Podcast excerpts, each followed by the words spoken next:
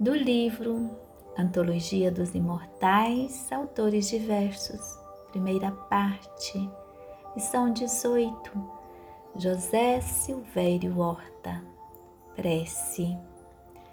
Louvado sejas, Senhor, na glória do lar celeste, pelos bens que nos trouxeste no Evangelho Redentor, na tarefa renovada que o teu olhar nos consente, de espírito reverente, clamamos por teu amor.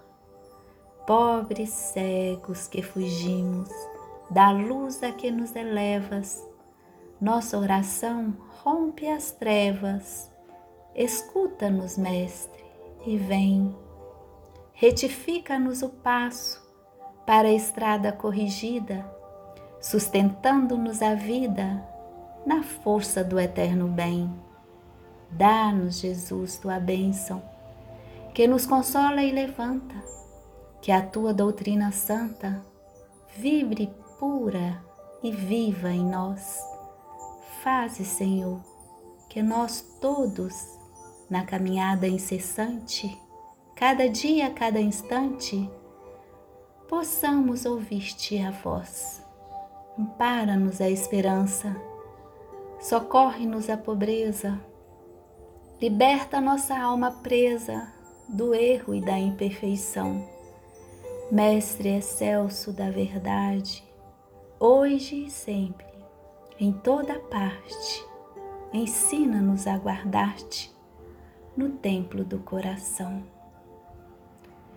José Silvério Horta, sacerdote em sua última existência, soube ser humilde e bom, admirado por suas grandes virtudes.